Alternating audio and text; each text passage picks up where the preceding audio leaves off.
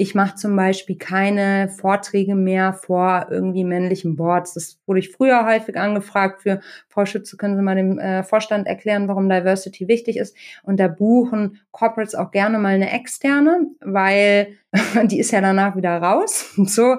Und in meinem jugendlichen Wahnsinn und Eifer habe ich damals natürlich jedes Mal gedacht, ja klar, Logo, super. Und dann hören die sich die Argumente an und danach sagen, ja, super, Chaka. Und jetzt machen wir was und verstanden. Und mm, das lief natürlich in der Realität häufig ganz anders. so Micromobbing und nichts passiert. Und eigentlich kam ich mir ein bisschen vor wie so ein vorgeführtes Zirkustier. So, lass dir jetzt mal so erzählen. Und sowas mache ich nicht mehr. Einfach aus Selbstschutz, weil ich da zum Teil rausgegangen bin und ich einfach sowas von fassungslos, entsetzt, traurig, äh, entmutigt, alles auf einmal war, dass ich einfach gemerkt habe, das ist für meine mentale Gesundheit Gift.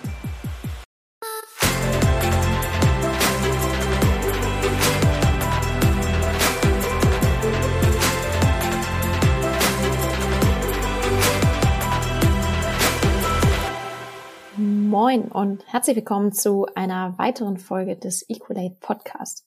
Mein Name ist Johanna Mühlbayer, ich bin Gründerin von Equalate und Hostin dieses Podcasts, in dem es rund um das Thema Vielfalt, Diversität, Inklusion, aber so viele andere Themen rund um New Work und Leadership geht, um unsere Arbeitswelt ein Stückchen bunter und vor allem aber besser zu machen.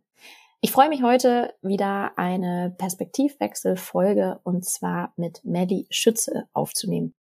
Melly hat 2018 das Female Business Netzwerk Nushu gegründet und zwar mit dem Ziel, mehr Weiblichkeit in die Wirtschaft zu bringen. Ich bin selber, um ehrlich zu sein, großer Nushu-Fan und natürlich Mitglied des Netzwerkes und kann durchaus sagen, dass das so ein bisschen meine Anfänge genommen hat, warum ich mich überhaupt mit dem Thema Diversität auseinandergesetzt habe und ich glaube, Melly und das gesamte Team und Nushu durchaus ein Grund sind, warum ich auch, ja, heute genau das mache, was ich mache. Also dafür danke schon mal hier an das gute Nushu-Netzwerk. Natürlich wollen wir gar nicht so viel über mich sprechen, sondern ich möchte vielmehr die Expertise und das Wissen von Melly anzapfen. Und zwar sprechen wir heute in diesem Podcast zum einen rund ums Thema Netzwerken. Denn ja, wie schon gerade gesagt, Nushu ist ein Business-Netzwerk für Frauen, was sich für mehr Weiblichkeit in der Wirtschaft einsetzt. Ich möchte von Melly wissen, wie es überhaupt dazu kam, dass sie dieses Netzwerk gegründet hat. Und wir thematisieren in dem Podcast auch, warum ja es oft doch so schwer ist, und da kann ich durchaus ein Lied von singen, ein Social Business aufzubauen, zu gründen und da es nicht immer ganz klar ist, beziehungsweise vielen Leuten nicht klar ist, dass man damit trotzdem natürlich irgendwie sein Geld verdienen muss. Was heißt eigentlich gutes Netzwerken? Was macht gutes Netzwerken aus? Und muss man eigentlich extrovertiert sein, um eine gute Netzwerkerin oder ein guter Netzwerker zu sein? Das möchte ich unter anderem von Maddie wissen. Und natürlich, wohl wissen, dass es sehr stereotypisch ist, ob eigentlich Frauen anders netzwerken als Männer. Dem aber nicht genug, denn Melly hat jede Menge Ahnung rund ums Thema Diversity und Diversity Management, nicht nur durch ihren eigenen Nushu-Podcast, sondern durch die Arbeit, die sie mit vielen großen Corporates zusammen macht. Und dementsprechend habe ich mal ein paar Themen gesammelt, die mir immer wieder begegnen und wollte dort ihre Meinung und ihre Expertise und im Idealfall ein paar Cases und Erfahrungswerte von ihr haben. Wir sprechen in diesem Podcast unter anderem über das Thema Recruiting. Ihr kennt es alle, dieses, naja, wir würden ja gerne mehr Frauen einstellen, aber es bewerben sich irgendwie keine. Und Maddys Perspektive und vielleicht auch konkrete Fälle, wo sie Veränderungen gesehen hat und was für Veränderungen auf Unternehmensseite dazu getan worden ist. Wir sprechen auch über das Thema Quote in Verbindung mit dem gerne genannten Wort Leistungsprinzip.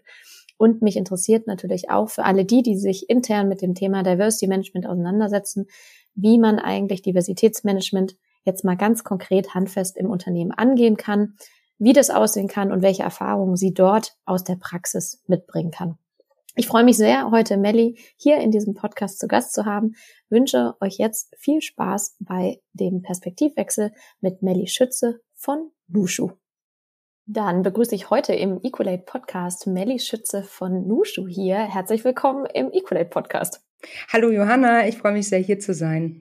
Es freut mich mit dir heute über das große Thema Diversity zu sprechen. Da wollen wir auch gleich ein bisschen tiefer drauf einsteigen und natürlich auch ein bisschen mit dem, was du ihr mit Nushu macht. Aber bevor wir reinstarten, habe ich natürlich wieder ein paar äh, Entweder-Oder-Fragen an dich. Äh, du hast einen Joker. Bist du bereit? Ich bin ready. Sehr schön. Dann starten wir mal los. Nummer eins, Hamburg oder München? München. Early Bird oder Nachteule? Early Bird. Ähm, Butterbrezen oder Oberster? Joker. äh, nie wieder Podcast hören oder nie wieder Podcast äh, selber aufnehmen? Ähm, nie wieder Podcast aufnehmen. Mhm. Macht zu haben, gut oder schlecht? Super, also gut. Mhm. Äh, gendern ja oder nein? Unbedingt ja. Ähm, Diversity-Ziele für Manager und Managerinnen an den Bonus koppeln, ja oder nein? Ja. Und zu guter Letzt äh, Diversity-Maßnahmen top-down oder bottom-up? Joker. Okay. Ich du hast eigentlich nur einen Joker. Joker. Verdammt, wie ist es mit den Spielregeln? Die breche ich auch ganz gerne mal. Okay, dann ähm, dann oder du kannst dich nachträglich noch äh, für beim dann anderen die Butterbreze. Okay. Dann nehme ich die Butterbreze. okay. Ja, sehr schön. Gut, vielen lieben Dank. Äh, ich würde sagen, äh, lass uns gerne mal reinstarten. Ähm, vielleicht mal zuallererst, bevor wir auch noch tiefer auf die Themen rund um Diversity äh, starten. Du hast 2018 äh, Nushu gegründet, ein ja Female Business äh, Netzwerk. Ähm, vielleicht da erstmal vorne vorweg. Ähm, was war eigentlich damals äh, die Intention, dass du gesagt hast oder dass ihr gesagt habt, Mensch, äh, wir brauchen hier ein äh, Female Business Network? Hm, also Endeffekt war es eigentlich die persönliche Betroffenheit beziehungsweise meine Suche nach einem Netzwerk, in dem ich mich auf Augenhöhe austauschen kann, die Themen ähm, diskutieren und ja ansprechen kann, die für mich relevant sind und einfach nicht fündig geworden bin. Und dann dachte ich mir, dann mache ich es halt einfach selbst. ist dir denn, also mir wird immer die Frage mit als erstes entgegengebracht, oh Mensch, äh, das ist ja mutig, äh, sich selbstständig zu machen, beziehungsweise ähm, sowas anzuschieben, wo man ja vielleicht auch noch nicht ganz direkt äh, das Businessmodell dahinter hat. Äh, sind dir solche Fragen damals oder vielleicht auch heute nach ja über fünf Jahren auch immer mal wieder begegnet? Ja, unbedingt. Also das, das ist, glaube ich, was das mitschwingt, wenn man Social Business in Deutschland gründet. Das ist was, was mich auch sehr umtreibt. Ähm, ich habe ja genauso wie du sozusagen ein übergeordnetes gesellschaftliches Ziel. Also ich will was Gutes tun. In dem Fall, ich will mehr ja, Geschlechtergerechtigkeit vorantreiben, Chancengerechtigkeit fördern. Und gleichzeitig scheint das immer noch so ein touchy Subject für viele zu sein, was Gutes tun und damit Geld zu verdienen. Das war, mhm. das, das ist irgendwie was, was immer mitschwingt oder häufig mitschwingt. Ähm, das ist so der, die, die Kehrseite des Ganzen. Mich verwundert es immer total, weil ich denke mir so, hä, wieso darf man nur Böses tun und damit Geld verdienen? Dann geht es wohl offensichtlich durch. Das macht ja auch keinen Sinn, so, ne? Ähm, und wir brauchen aus meiner Sicht viel mehr Social Business in Deutschland, aber auf der gesamten Welt, um all die Missstände, die es gesellschaftlich, aber auch in allen anderen Bereichen gibt, ähm, ja, Schritt für Schritt zu lösen. Ich werde auch heute noch äh, sehr, sehr häufig unterschätzt. Also die Frage, machst du das denn in Vollzeit? Ähm, kommt ah, recht krass, häufig. das ist mir noch nicht gestellt worden. ja, ja okay. ganz, ganz häufig. Ne? Wo ich mir dann auch denke, so, mh, hm, ja, mache ich in Vollzeit und da gehört auch noch ein Team voll anderer Vollzeitmenschen, gehört da auch noch hinzu, um das alles auf die Beine zu stellen. Früher war es aber tatsächlich ein bisschen anders. Also ich habe ja auch gebootstrapped. Also mhm. ich habe 2015 schon meine kleine äh, Initiative vor Ort in Hamburg, da habe ich damals gelebt, gegründet, damals die Alsterloge mhm. mit Namen also sozusagen die kleine Schwester von Nushu. Und da habe ich aus intrinsischer Motivation heraus einfach Veranstaltungen gemacht. Und das ganze Thema ist mir irgendwann über den Kopf gewachsen, einfach weil der mhm. Andrang so groß war. Und äh, irgendwann begannen dann die Frauen mich anzusprechen und sagen, du willst du nicht mal Geld dafür nehmen? Das war ganz interessant, aber das wollte ich damals noch nicht hören, weil ich irgendwie da so für mich rumimpostert hatte. Mhm. Äh, Im mhm. Sinne von, nee, ich mache das ja voll gern und man muss nicht mit einem Geld verdienen. So, und irgendwann hatte ich dann so meinen hellen Moment.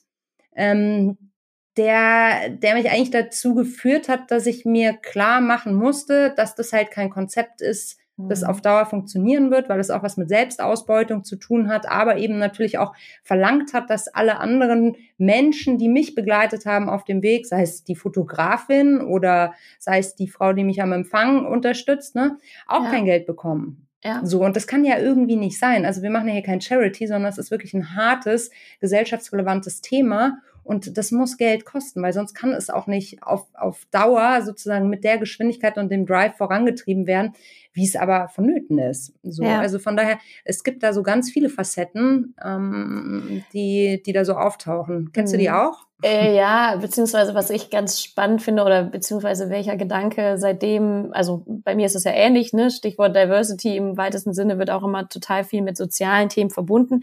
Hat es natürlich auch den Charakter, aber natürlich noch viel, viel mehr, weil halt ein großer Wert drin steckt, ähm, ist tatsächlich die Facette des welchen Wert schafft man mit dem, was man macht. Und ab dem Moment aus meiner Sicht, wo man einen Mehrwert generiert, ob das durch die Plattform ist, die du damals mit der Alsterloge geschaffen hast oder auch was ich zum Beispiel heute mit dem Mentorship-Programm irgendwie mache, ähm, dann kann man ja einen Wert und Gegenwert auch immer aufrechnen und wo ich auch sage, na ja, wenn Menschen das als einen großen Wert sehen, sind sie da halt natürlich auch oft bereit, Geld für zu bezahlen. Und ähm, das ist aus meiner Sicht immer eine Facette, die ich dort auch für mich einfach für meinen eigenen Kopf immer mitnehme, zu sagen, Mensch, da sind Menschen, die wollen das gerne machen, die haben da Bock drauf, die sehen da einen Mehrwert und ganz viele. Ich habe lustigerweise das auch gerade, dass manche sagen, ja, warum nimmst du da und da eigentlich kein Geld für? Warum machst du das umsonst? Mhm.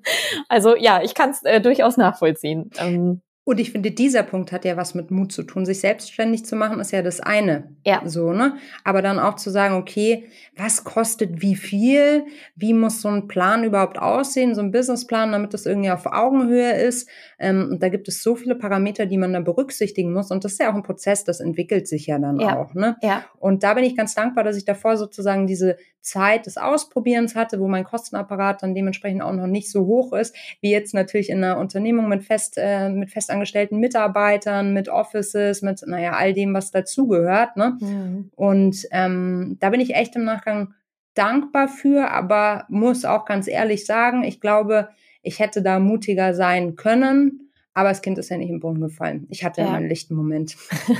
naja, und äh, wie du schon richtig sagst, ähm, man entwickelt sein Business ja in der Regel irgendwie immer weiter. Ihr habt ja also genau, ihr habt immer noch im Kern dieses Netzwerk, aber ihr habt ja auch ganz viele verschiedene Leistungen, verschiedene Säulen, die ihr darum entwickelt. Vielleicht, bevor wir gleich auch nochmal stärker auf die Themen Diversity einsteigen, ähm, Stichwort Netzwerk. Also mhm. Networking wurde mir, glaube ich, an der Uni schon immer gesagt, ja, äh, du brauchst vor allem ein gutes Netzwerk, das ist entscheidend. Das habe ich damals immer noch nicht so richtig, glaube ich, verstanden. Heute verstehe ich's. Mhm. Ähm, was bedeutet für dich gutes Netzwerken, wenn du das jemandem erklären müsstest oder was definiert für dich gutes Netzwerken? Also für mich ist das Prinzip äh, der Gegenseitigkeit extrem wichtig, also geben und nehmen. Das sollte grundsätzlich ausgeglichen sein und das Prinzip äh, Augenhöhe. Also ich möchte mich nicht mit Menschen vernetzen aufgrund von einem Titel, sondern ich vernetze mich eigentlich nur mit Menschen, weil ich die Menschen schätze. Titel mhm. können sich ändern, die sind flüchtig und die sind ja auch nur irgendwas, was dir von irgendeiner Organisation mal zugesprochen wurde. So, vielleicht aufgrund von einer tollen fachlichen Performance oder, oder, oder. So, und ich bin, also mein Netzwerk ist extrem bunt und mhm. divers. So, ich mhm. habe ganz, ganz viele Juniors mit ehemalige Praktis von mir, Werkstudis, ähm, mit denen ich echt immer noch im Austausch stehe, weil ich hatte mein sozusagen Highlight-Moment in Bezug auf Netzwerken selbst als ein ehemaliger Chef von mir, bei dem habe ich ähm, damals war ich Werkstudie, der hat mir trotz, nachdem ich ausgeschieden bin, ich war ja nur eine Werkstudie sozusagen, regelmäßig alle Jahr einen Lunchtermin eingestellt. Und das fand ich so cool und das fand ich so wertschätzend. Aber er sagte, natürlich bleibe ich mit dir im Kontakt, weil für mich ist es natürlich auch relevant, mit den, mit den, mit den jüngeren Menschen im Austausch zu bleiben, damit ich nicht irgendwann sozusagen überhaupt nichts mehr mitkriege und am ja. Zahn der Zeit bleibe. Und das fand ich sowas von gut und wertschätzend und hat mich selbst zehn Meter wachsen lassen damals, ne, dass er sich bewusst die Zeit genommen hat, die Initiative ergriffen hat und so möchte ich das eigentlich auch weiter weiterführen. Ne? Also mhm. im Austausch bleiben mit mit sowohl den Juniors als auch den Vorständen und Vorständen des Landes. Das all, all das macht mein Netzwerk aus.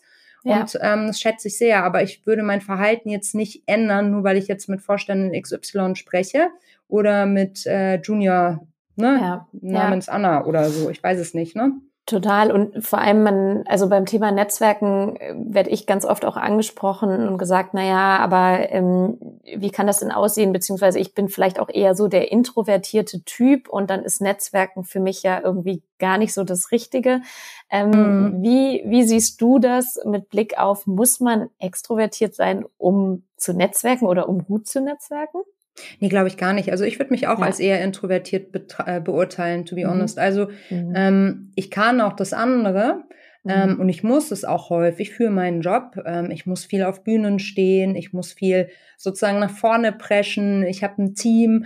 Ähm, all das verlangt ja auch mal extrovertiert zu sein. Aber von meinem Selbstbild bin ich eigentlich eher introvertiert und auch für mich ist das, obwohl es ja mein Beruf ist, immer wieder herausfordernd oder ich muss meine Komfortzone verlassen, wenn ich zum Beispiel alleine auf eine Veranstaltung gehe. Aber ja. ähm, nachdem wir dieses Gefühl alle, glaube ich, ganz gut kennen, fällt es uns auch leicht, jetzt sozusagen ähm, oder mit meiner mit meinen Kolleginnen immer wieder auch Formate zu entwickeln, die eben alle ansprechen. Ne? Mhm. Also wir mhm. versuchen immer die goldenen Brücken zu bauen bei Nushu. Ähm, in rund 160 Events pro Jahr gelingt uns das, glaube ich, auch ganz gut, dass wir da wirklich auch an die Hand nehmen ähm, und einfach ja sozusagen äh, empowern im Sinne von, wir sitzen alle im selben Boot.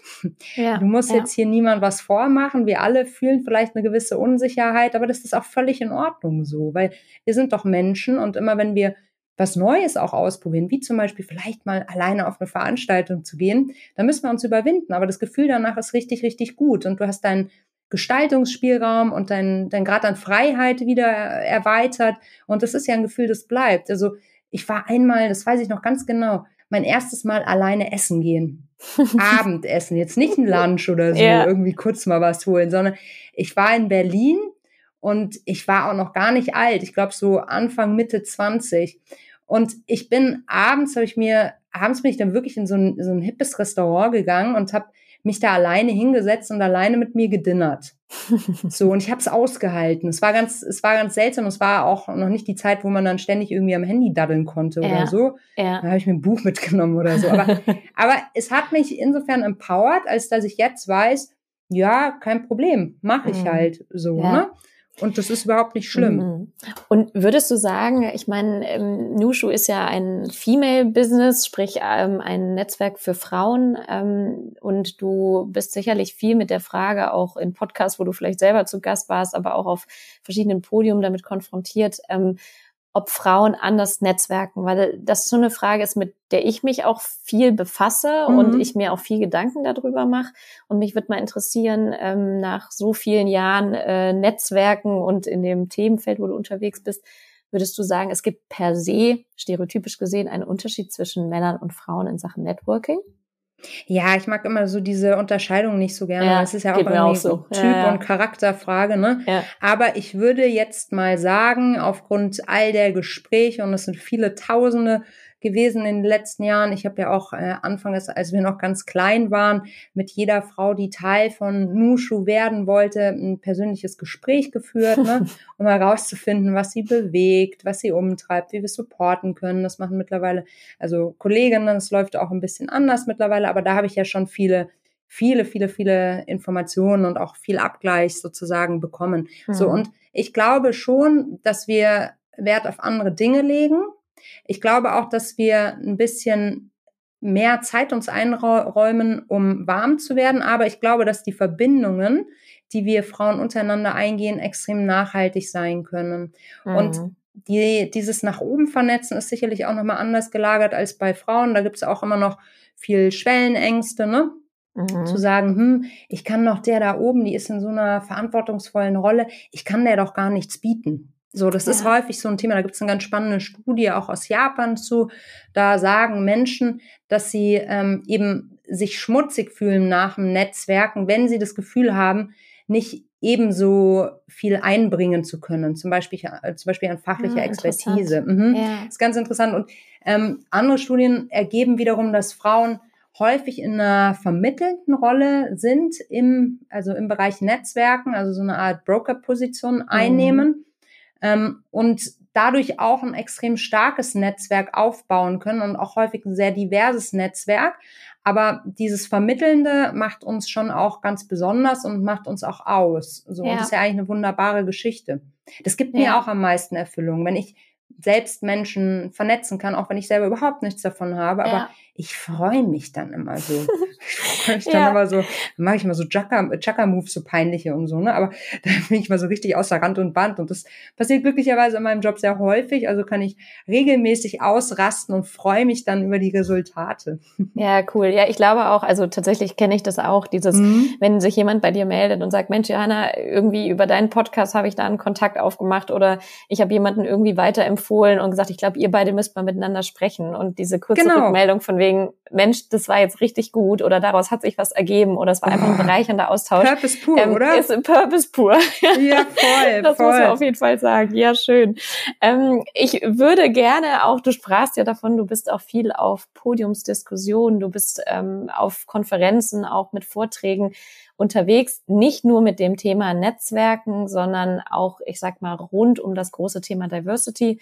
In äh, deinem äh, Nushu-Podcast, den du äh, moderierst, hast du ja auch regelmäßig wirklich äh, Expertinnen vor, also vor dem Mikro, mhm. die in verschiedensten Unternehmen unterschiedlichster Größe sich ja auch mit dem Thema Diversity auseinandersetzen. Ähm, deshalb habe ich mal so ein bisschen drei, vier, fünf Aussagen mitgebracht, die mir immer wieder in meiner Arbeit so begegnen und wo ich sehr gerne mal deine Meinung oder vielleicht auch das, was du aus deinen Gesprächen, aus deiner Arbeit kennst, vielleicht auch so ein bisschen mit reinwerfen kannst und mhm. ähm, würde da gerne mal deinen Blick haben. Und ähm, vielleicht zuallererst, weil mir das auch zuletzt, glaube ich, einmal bei dir im LinkedIn-Post äh, begegnet ist und ich das letztens auch hatte, Stichwort ähm, Diversity Fatigue, wie man so schön sagt, also mhm. Müdigkeit mit dem Begriff der Thematik Diversity. Und da wollte ich einfach mal fragen, welche Assoziationen gehen da bei dir los, beziehungsweise bist du manchmal müde, dich noch mit dem Wort Diversität auseinandersetzen zu müssen? Also ich persönlich werde des Themas nicht müde, aber ich werde manchmal müde in der Verteidigung der Relevanz der Thematik. Das mhm. erschöpft mich sehr, ähm, weil wir oder weil ich beobachte, dass wir, also kommt natürlich drauf an, in welcher Blase man sich gerade aufhält, aber wenn man jetzt in einer Blase unterwegs ist, die das Thema erstmal für nicht relevant oder ja oder abtut, ne? Also wenn wenn ja. wenn man in so einer Blase unterwegs ist und so einem Dauerverteidigungs Dauer-Pitch-Modus ist, das das ermüdet mich total, weil ich finde, wir sollten ja, wir sollten längst über, darüber hinweg sein, zu diskutieren, ob das jetzt halt wichtig ist oder nicht. Da gibt's Regalmeter an Literatur zu, ne? Ja. Ähm, die man zitieren kann, die kann man sich äh, ausleihen in der Bibliothek, man kann auch einfach in die Buchhandlung gehen, man kann auch einfach googeln. Es gibt so, so, so viel dazu zu lesen. Und ähm, so viel Relevantes auch, dass, ja, das einfach unterstreicht, wie wichtig das Thema ist, dass wir über diesen Punkt doch bitte langsam hinwegschreiten sollten und uns, und uns mit Lösungen beschäftigen sollten. Also da merke ich schon eine vermehrte Ungeduld meinerseits. Mhm. Und ähm, ich führe die Gespräche auch weniger. Also das wäre meine Frage gewesen. Mir, Wie gehst du damit ja, um? Also ziehst du dich dann da raus bewusst oder guckst ja. du auch, wer tut dir gut und wer nicht? Weil das ist irgendwie was, was ja nicht immer ganz leicht ist, einfach abzuwenden. Ne? Also ich habe für mich, ich meine, Abgrenzung ist ja auch ein wichtiges Thema, bin ich jetzt auch nicht die Expertin für, aber ähm, ich mache zum Beispiel keine Vorträge mehr vor irgendwie männlichen Boards. Das wurde ich früher häufig angefragt für Frau Schütze, können Sie mal dem äh, Vorstand erklären, warum Diversity wichtig ist. Und da buchen Corporates auch gerne mal eine externe, weil mhm. die ist ja danach wieder raus. so. Und in meinem jugendlichen Wahnsinn und Eifer habe ich damals natürlich jedes Mal gedacht, ja klar, Logo, super. Und dann hören die sich die Argumente an und danach sagen, ja, super, Chaka. Und jetzt machen wir was und verstanden. Und mm, das lief natürlich in der Realität häufig ganz anders. so Micromobbing und nichts passiert. Und eigentlich kam ich mir ein bisschen vor wie so ein vorgeführtes Zirkustier. So, mhm. lass dir jetzt mal so erzählen. Und sowas mache ich nicht mehr. Einfach aus Selbstschutz, weil ich da zum Teil rausgegangen bin und ich einfach sowas von fassungslos, entsetzt, traurig, äh, entmutigt, alles auf einmal war, mhm. dass ich einfach gemerkt habe, das ist für meine mentale Gesundheit Gift. Es ist wirklich. Gift. Und seitdem entscheide ich eher mehr, wo meine Wirksamkeit liegt. Mhm. Ähm, und das jetzt nicht, weil ich die Reibung scheue. Ich bin immer zu Debatten bereit, gar kein Thema. Aber das war nicht auf Augenhöhe. So. Ja. Es ja. war ganz häufig nicht auf Augenhöhe. Wie gehst du damit um, Johanna? Ich kann mir, glaube ich, noch eine Scheibe von dir abschneiden. Ja, dieser Prozess. Also, äh, ja, also zumindest ähm, glaube ich, genau in dem Prozess, wo du, glaube ich, schon ein paar Schritte weiter bist, äh, habe ich immer mal wieder noch ein paar Meter zu gehen. Ich ähm, merke das meistens, oder was heißt meistens, ich merke das sofort danach oder natürlich schon in dem Moment, wo es genau in so eine Richtung geht, wo du als Externe einerseits manchmal natürlich auch mehr bewirken kannst, aber mhm. gleichzeitig du auch merkst, ähm, wie großes Interesse ist tatsächlich und Reflexionsbereitschaft, sich mit diesen Themen auseinanderzusetzen. Und ähm, ja, ich gehe danach meistens sehr ermüdet aus solchen Vorträgen oder auch Workshops, weil ich das Gefühl habe, ich erzähle das immer Menschen dann, dass sich das so anfühlt, als ob ich ähm, personifiziert das bin, was gewisse Menschen in dieser gesamten Medien heiß diskutierten Diversity-Debatte stört. Und ähm, das kriege ich dann volle Ladung ab. Mhm. Und ähm, ich fange gerade damit an, glaube ich, mir stärker zu überlegen, wo sage ich dann auch Nein oder wo genau. finde ich zumindest im Vorhinein früher heraus, was ist dort die Intention und dann im Zweifel im Vorhinein auch Nein zu sagen, selbst wenn man dann auf Geld verzichtet. Also ja. ähm, das ist dann, wie du sagst, mentale Gesundheit und Energie, die mir dann aber vielleicht an anderen Stellen fehlt, wo ich sie eigentlich ganz dringend äh, auch besser einsetzen könnte. So ist es. Und wo du auch wirksamer mhm. bist mit dem, was du tust. Total. So. Absolut. Und es einem auch einfach viel mehr gibt. Ne? Ja, ähm, total. Aber ja, das ist auf jeden Fall noch ein kleiner Prozess, äh, hm. wo wir immer mal wieder hingehen. Vielleicht äh, bringt mich das fast auch so zu dem, zu der einen Sache, die mir regelmäßig begegnet. Und da würde mich mal interessieren, wie, wie dein Blick und deine Meinung darauf ist. Nämlich, wenn wir von Recruiting, wenn wir von Diversity sprechen, ist, glaube ich, so eines der häufigsten Antworten oder häufigsten Aussagen, die ich bekomme. Ja, wir würden ja gerne mehr Frauen einstellen, aber es bewerben sich ja keine. Mhm. Ähm, wie reagierst du darauf, wenn dir sowas entgegengebracht wird? Äh, ja, da muss man halt genau hinschauen und prüfen, ob es vielleicht bestimmte Faktoren geben könnte, die uns Frauen davon abhalten könnten, sich bei dem jeweiligen Unternehmen zu bewerben. Ja. Also ähm, das ist ja jetzt erstmal eine Bestandsaufnahme, zu sagen, es bewerben sich zu wenige Frauen. Mhm. Ähm, da würde ich jetzt erstmal sagen, schön, dass ihr überhaupt erstmal diesen Rückschluss ne, ge, ge, ge, gezogen, habt. Gezogen ne? habt. Ja, genau, das ja. war der Ausdruck, der gefehlt hat. Jetzt gilt es ja aber auch äh, zu überlegen, woran es liegen mag. Ne? Sind es mhm. unklare Anforderungen? Ist es, keine Ahnung, fehlende Transparenz über Karrieremöglichkeiten? Sind es kulturelle Barrieren? Sind es so simple Dinge wie eure Bildsprache? Ähm, sprecht mhm. ihr geschlechtssensibel an?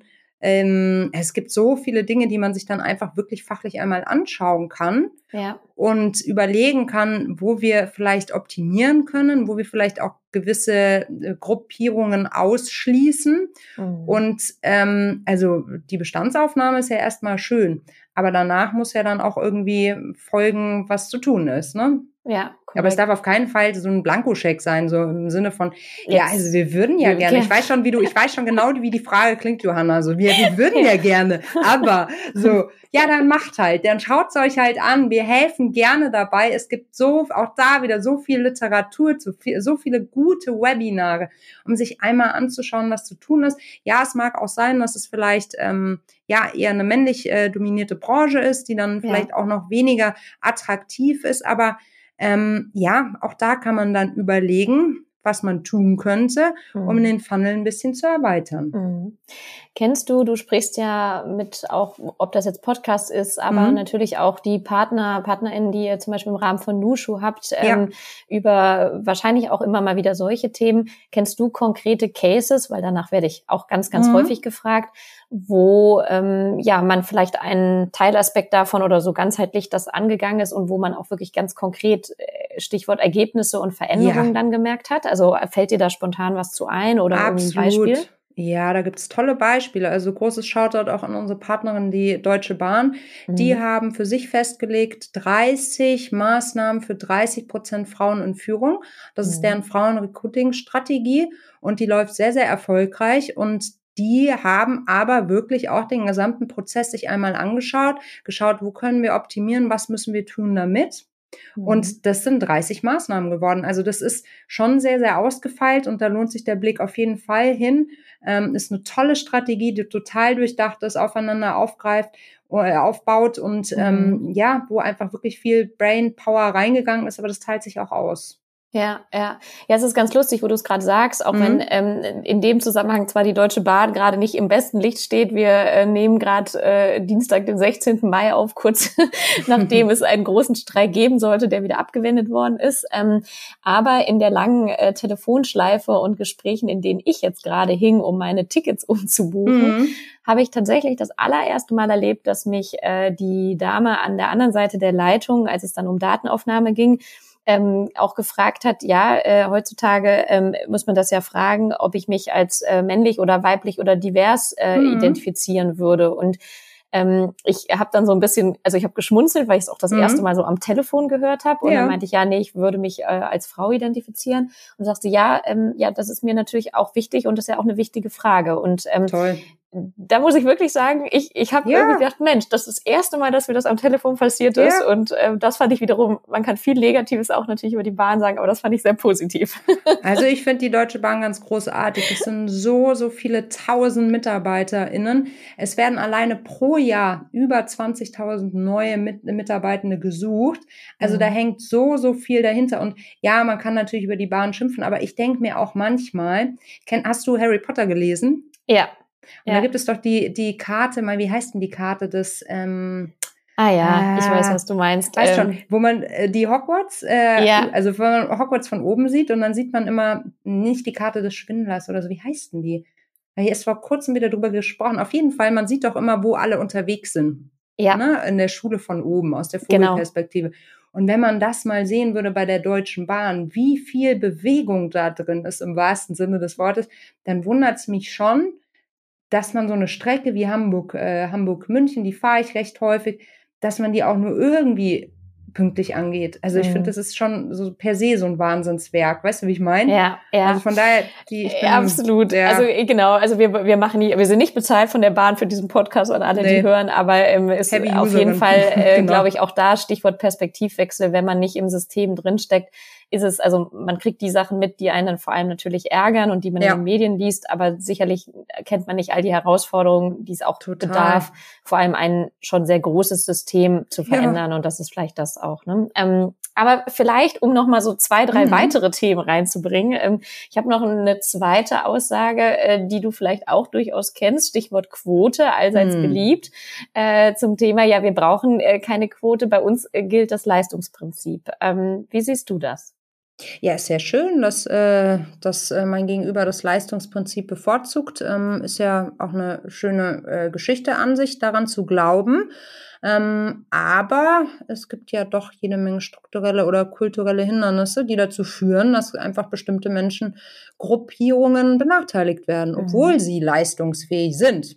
So, ja. und dafür braucht es natürlich die Quote, um Hindernisse zu beseitigen und auch sicherzustellen, dass alle Menschen ja unabhängig von Backgrounds ähm, und Erfahrungswerten ja fair bewertet werden. Mhm. Es geht ja nicht darum, die Leistung aufzuopfern oder zu verabschieden, sondern vielmehr darum, gleiche Chancen zu schaffen. Ja, ja, ja. Ich finde immer dieses der Begriff der, der Chancengerechtigkeit in dem Zusammenhang immer äh, relevant mit reinzubringen. Total. Und ich habe gerade, ähm, es gab von der Handelskammer ein, ein tolles Event gerade in Hamburg, eine Konferenz, mhm. und da hat Miriam Trunk, äh, die bei RTL ist, einen Vortrag gehalten, die auch gerade ein, ein Buch rausgebracht hat und die hatte so eine schöne Grafik, ähm, wo auch mit der Überschrift ähm, ohne Chancengerechtigkeit äh, kein Leistungsprinzip und hat im Prinzip so ein Marathonbild gezeichnet und aber auch Personen gehabt, die schon bei Kilometer, also die bei Null starten, aber auch die, die halt bei Punkt 21 starten. Und das ist dann, ja. ich sag mal, bildlich gesprochen, in dem Moment, äh, Stichwort Privilegien, vielleicht der, äh, der weiße Mann und äh, an Punkt Null ist vielleicht äh, ja eine Person mit Behinderung oder eine schwarze Frau oder wie auch immer. Ja.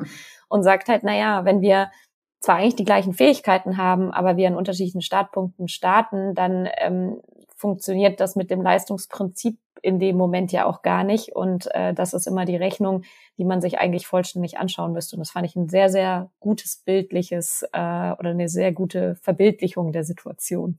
Absolut. Siehst du denn vielleicht das noch dazu, ähm, weil auch die Quote ja ein Begriff ist, der jetzt schon sehr lange irgendwie so durch unsere Welt äh, kursiert und ja auch gesetzlich verankert ist.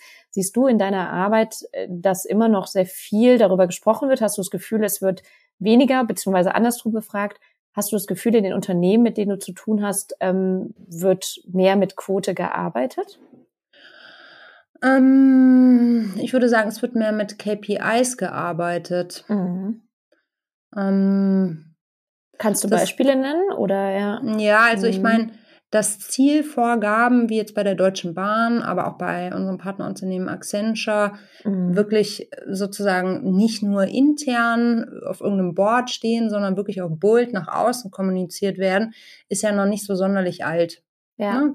Du bist ja trackbarer, du bist messbarer, ähm, aber ich finde das halt einen ganz, ganz relevanten und wichtigen Schritt, um eben alle mitzunehmen, weil das Thema, das Thema Diversität geht halt alle an und das kann jetzt nicht nur bei HR oder in der Geschäftsführung oder wo auch immer verankert sein, sondern da müssen schon auch alle ja an Bord sein und äh, müssen auch alle an einem Strang ziehen, um ja gemeinsam eine Unternehmenskultur zu schaffen, die mhm. funktioniert und die auch einlädt zu Vielfalt, ne, wo Vielfalt Vielfalt nicht nur akzeptiert, sondern auch geschätzt wird, ne? Und mhm. von daher ich merke schon, dass sich da was verändert, aber für mich persönlich äh, immer noch sehr viel zu langsam.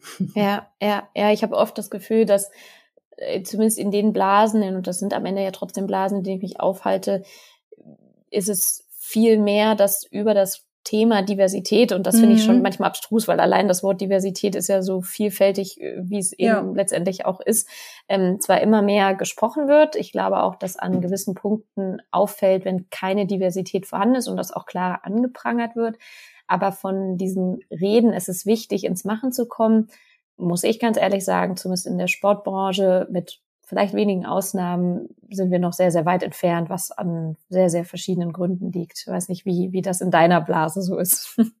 Ja gut, ich bin natürlich auch, ja, meine Blase ist natürlich auch, das sind äh, in erster Linie Unternehmen, die sich ja auch bei uns melden, weil sie sagen, ja. wir haben die Relevanz erkannt. Ja. So und dadurch, dass ich nenne mich jetzt feige oder halt ähm, weniger konfliktbereit, okay, halte ich aus. Dadurch, dass ich aber den Austausch eben mehr und mehr scheue mit mhm. Menschen, die, ne, die da so, die ich erstmal belehren müsste und über einen mhm. ganz, ganz langen Prozess da hinkriegen müsste, dass sie sagen, ja, okay, Frau Schütze, ich habe es jetzt verstanden bin ich da jetzt natürlich auch ähm, ja in einer guten Blase unterwegs, in einer, ja. der es für mich darum geht, Lösungen zu finden, wo man gemeinsam Dinge entwickelt, wo wir gemeinsam ja wirklich was schaffen, was kreieren ja. können, ne? Um auf unser Ziel einzuzahlen, mehr Weiblichkeit in die Wirtschaft zu bringen.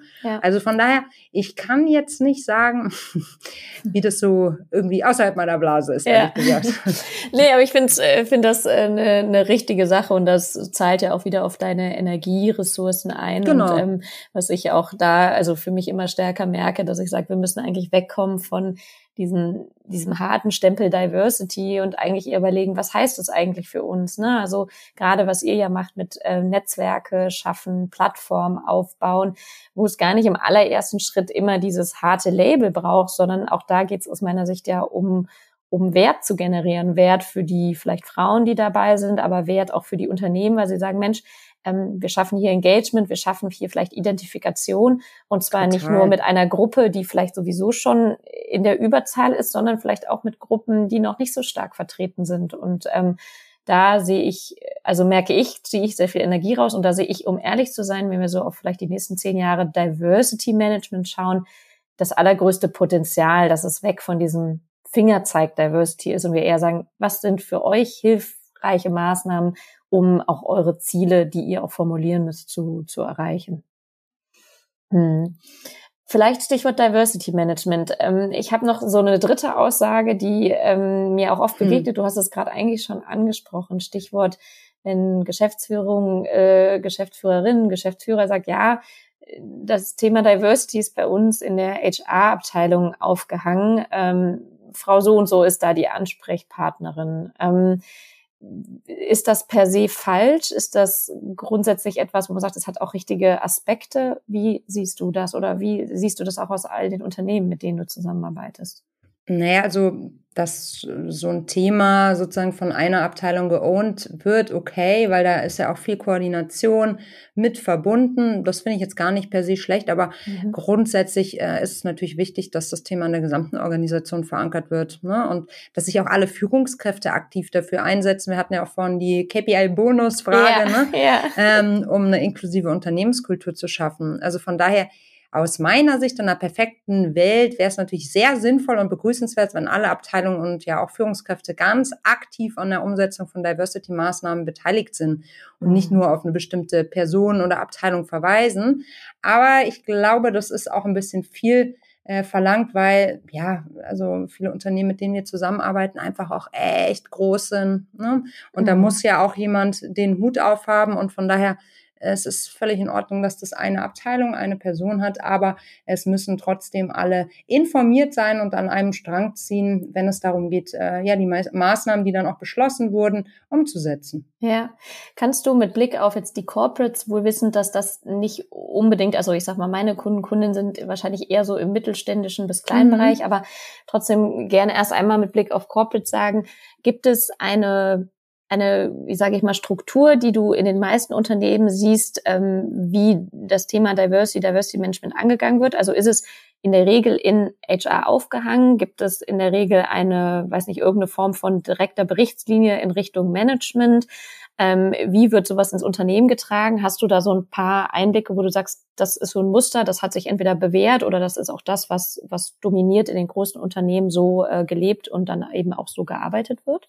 Hm, also das ist sehr individuell, Johanna. Mhm. Das lässt sich, da gibt es jetzt aus meiner Sicht keine Blaupause, die sich immer ja. anzuwenden, also immer anwenden kann.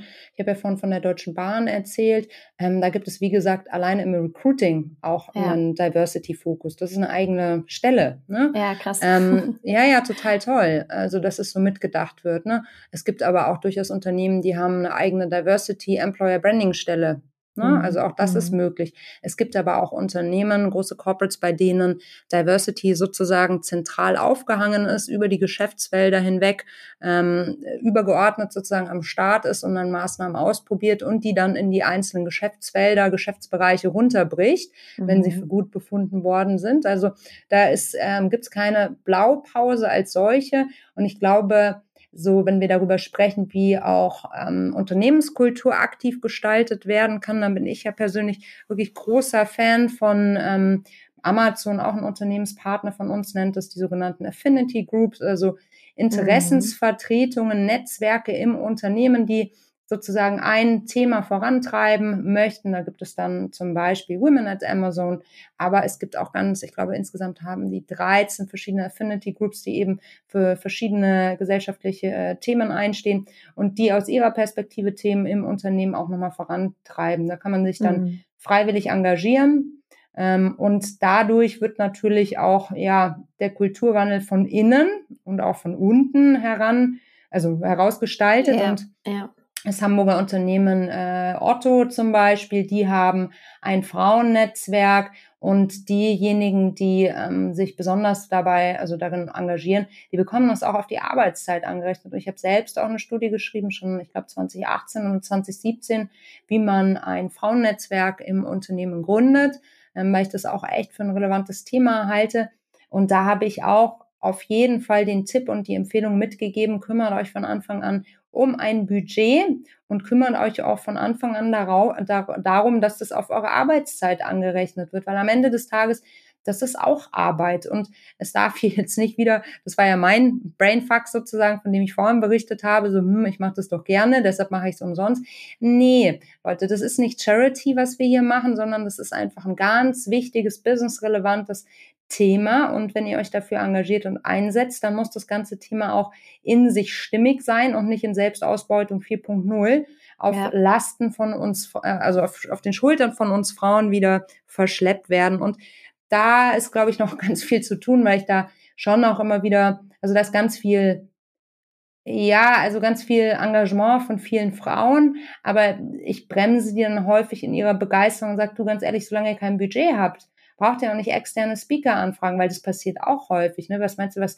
Wir kriegen extrem viele Anfragen für Speaking-Slots, ähm, aber auch einige davon sind natürlich von internen Netzwerken, äh, von großen Corporates, die dann sagen, hey, wir würden gerne einen externen Impuls haben bei der Veranstaltung. Sag ich, ja, total gerne. Was habt ihr dann am Budget? Ja, nix. Ja. ja, Leute, ja. ihr habt ein männliches, ihr habt ein männliches Board und ihr verlangt jetzt, dass wir irgendwie umsonst arbeiten, damit das männliche Board am Ende des Tages den Stakeholdern sagen können, ja, Diversity, super, läuft bei uns, wir haben hier ein Women Ad Netzwerk, wir machen das, das und das. Nee, Leute, das ist nicht durchdacht Und ähm, es ist vielleicht der eher unbequeme Weg und man muss dann auch da wieder aus der Komfortzone raus und vielleicht hart argumentieren, aber das ist wichtig, weil wenn wir uns nicht ernst nehmen und unseren Wert auch nicht schätzen sozusagen, dann äh, ja, dann dann wird das Thema auf immer und ewig stiefmütterlich oder stiefväterlich in dem Sinne behandelt werden und das ist nicht im das ist einfach das ist nicht im Sinne der Erfindung so äh, ich äh, Amen. Ich könnte da, also kann da nichts mehr hinzufügen, schon fast, aber äh, total. Ich bin absolut bei dir, dass ich immer wieder merke, und das ist auch eine der ersten Fragen, die ich stelle, wenn ich mit neuen Personen irgendwie zusammenarbeite, beziehungsweise wenn es Anfragen gibt, wirklich auch ganz direkt zu fragen, habt ihr ein Budget und wenn ja, wie hoch ist das eben? Weil auch da wieder dieses, ne, das ist ein Social Case, ähm, ja, es ist für einen sozialen Purpose, aber es ist ein Purpose, der auch Unternehmen ganz klar und du hast es ja angesprochen, studienbasiert äh, noch und nöcher bewiesen, halt dem Unternehmen etwas bringt. Und ähm, dann muss dafür halt auch die Bereitschaft da sein, zumindest wenn ehrliches du, Commitment ist. Ne? Du, Johanna, selbst wenn es dem ja. Unternehmen nichts bringen würde. Ja, hast du recht. Äh, entschuldige ja. bitte. Also selbst wenn das Unternehmen jetzt einfach nur sich einen richtig coolen Tag machen wollen ja. würde, ohne Impact, ohne irgendwas, einfach nur Good Times. Also wenn ich jetzt mit meinen mit meinen Ladies Good Times haben will, dann gehe ich jetzt auch nicht irgendwie nächste Bar und sage, hey, ich trinke jetzt den Shampoos hier für lau. Also das ist einfach nee. So ja. läuft's nicht. So, Punkt. Nee, das, richtig Aber so. ich könnte jetzt natürlich auch argumentieren, Leute, das ist voll euer Purpose, dass wir hier gut gelaunt Shampoos trinken, weißt du, so, das ist, das hakt einfach. Nee. Ja, so. nee, da, da, da gebe ich dir zu 100 Prozent recht. Vielleicht ja, äh, auch mit Blick auf die Zeit, aber abschließend ja. doch nochmal auch, also ja, Corporate ist ja das eine, ähm, vielleicht auch kleinere Unternehmen, wo wir wissen, dass ähm, ihr da, glaube ich, äh, teilweise mit kleineren arbeitet, aber ja, du hast ja gerade die großen vor allem auch genannt. Würde mich trotzdem nochmal interessieren, hast du nochmal so zwei, drei Dinge, wo du sagen würdest, aus all den Jahren, die du in dem Bereich Diversity, Diversity Management und Co. Erfahrung gesammelt hast, die du auch kleineren Unternehmen mitgeben würdest, sagt, Mensch, wenn ihr Diversity Management angehen wollt, das solltet ihr auf jeden Fall beachten, beziehungsweise das wäre wichtig, auch in dem Wissen, dass es eben vielleicht keine riesen, riesen Budgets gibt. Ähm, fallen dir da spontan Dinge ein? Ja, also was schon mal kostenfrei ist, ist einfach mal zuhören. Einfach mal zuhören und die Ladies fragen oder die Menschen fragen, was sie dann brauchen. Ja. Das finde ich schon mal die Grundvoraussetzung. Also wir sprechen ja alle viel zu wenig miteinander, finde ich. Also jetzt im, im Sinne von echter, echtem, ehrlichen Austausch, so, ne? Ja. Wo man sich emotional auch irgendwie berührt gegenseitig. Ähm, das finde ich schon mal irgendwie ziemlich sinnvoll und wie gesagt, das ist umsonst ähm, einfach mal fragen, was so bewegt, was Mitarbeitende sich wünschen, äh, was dafür sorgen würde, dass man vielleicht auch attraktiver werden äh, kann. Also ich glaube, da kann man seinen eigenen Mitarbeitenden auch schon ganz schön gut vertrauen. Und das ist echt was, was man ganz easy peasy umsetzen kann. Ne? Ja. Einfach zuhören, in Austausch gehen und dann ergebnisoffen das ganze Thema erstmal sammeln und dann mal schauen, was man draus machen kann. So. Und das Total. ist doch ein Prozess, der dann in Gang gesetzt wird, der allgemein sinnvoll ist, aber der dann natürlich auch auf das Ziel hinwirken kann. Und es ist auch völlig in Ordnung, sich dann an, ab einem gewissen Punkt an Expertinnen und Experten zu wenden und sagen, hm, jetzt lasst uns das mal strukturieren. Und dann kann man auch äh, schauen, was zu tun ist. Es gibt jetzt aus meiner Sicht nicht dieses eine Erfolgsrezept, weil dann wäre es ja. ja. ganz simpel. Ja. So, jedes Unternehmen tickt anders, jede Organisation hat andere Voraussetzungen. Ist es White or Blue Color? Ist es in welcher, in welcher Region liegt es? Äh, was sind die Pain Points? Was will man erreichen? Wie ist die Unternehmenskultur im Allgemeinen? Wie sieht, sehen die Boards aus? Wie sind die Führungsmannschaften oder Frauschaften aus? Also da kann man ja dann ganz gezielt hinschauen und es dann auch, äh, ja, echt, also es ist ein schöner Prozess, macht ja auch derbe ja. Spaß, so, ne?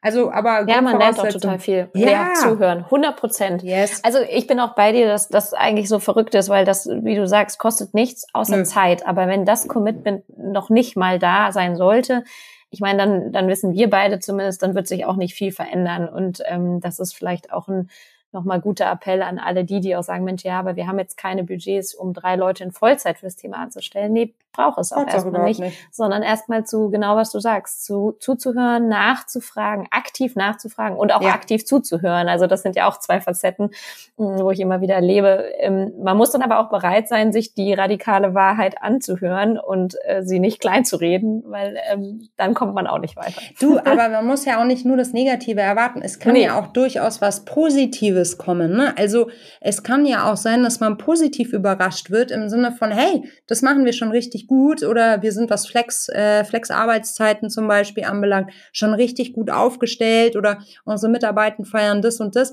Also das ist doch total cool. So, ja, ne? Also das absolut. ist doch Genau, und da sind wir ja schon voll im Thema, weil diverse Meinungen zulassen, äh, macht uns ja alle, das ist ja schon der Weg, der Weg ist ja das Ziel irgendwie, das macht uns ja alle schon offener und ähm, dann braucht es die eine oder andere Person oder idealerweise eine Truppe von Menschen, die sagen, okay, ich lasse jetzt mal diese ganzen Bullshit-Bingo-Floskeln beiseite und sage nicht, ah oh, super, das nehme ich jetzt mal mit, sondern okay, was sind dann die nächsten Schritte? Und dann ist das Thema auch gar nicht so komplex, wie man denkt. Ja, ja, ja, bin ich absolut bei dir. Also Anfang ist da auch der, der allererste Schritt. Mit Blick auf die Zeit, liebe Melli, würde ich ja. fast sagen, kommen wir heute zum Schluss. Und äh, ich danke dir erstmal für deine Ausführungen, für deine Gedanken und für das, was du mit mir, mit uns geteilt hast. Du hast natürlich äh, als allerletzter Punkt äh, natürlich die Möglichkeit, noch etwas mitzugeben. Wenn du noch einen Punkt hast, äh, freue ich mich sehr. Und ansonsten bedanke ich mich herzlich für deine Zeit. Ich danke dir für die Einladung, Johanna. Ich finde, du machst das total angenehm. Ich fühle mich jetzt irgendwie so tiefenentspannt, weil deine Stimme so, so entspannend auf mich wirkt. Das ist total schön. Einen ganz positiven äh, Effekt auf mich sollten wir häufiger machen. Ähm, abgesehen davon, was will ich mitmachen, äh, mitgeben? Ich habe so ein Zitat. Ich sitze jetzt hier gerade in meinem Office am Münchner Viktualienmarkt. Mir gegenüber ist ein Bild, äh, ein, ein, ein, ein, ein Bild, das äh, wurde von dem Papa eines Freundes für mich gemalt, da ist ein mhm. Himmel drauf abgebildet, eine sogenannte Sky Study, weil ich einfach sehr, sehr gerne in den Himmel gucke und da habe ich eine Postkarte vorgeklemmt und da steht das Zitat drauf, stell dir vor, die Zukunft wird wunderbar und du bist schuld. Das möchte ich an dieser Stelle noch mitgeben, weil das inspiriert mich jeden Tag und ähm, pusht mich immer noch mehr zu geben und vielleicht erreicht es ja auch die eine oder andere.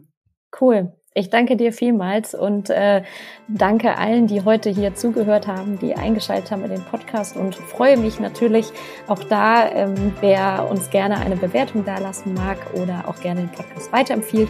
Und ich kann natürlich, und wir verlinken auch nochmal in Show Notes, äh, den Nushu Female Business Podcast mit Melly höchstens empfehlen und äh, weiterempfehlen. Und äh, wer dementsprechend jetzt ein bisschen angefixt ist, schaltet da doch gerne einmal rein. Also, vielen lieben Dank und äh, bis ganz bald. Tschüssi.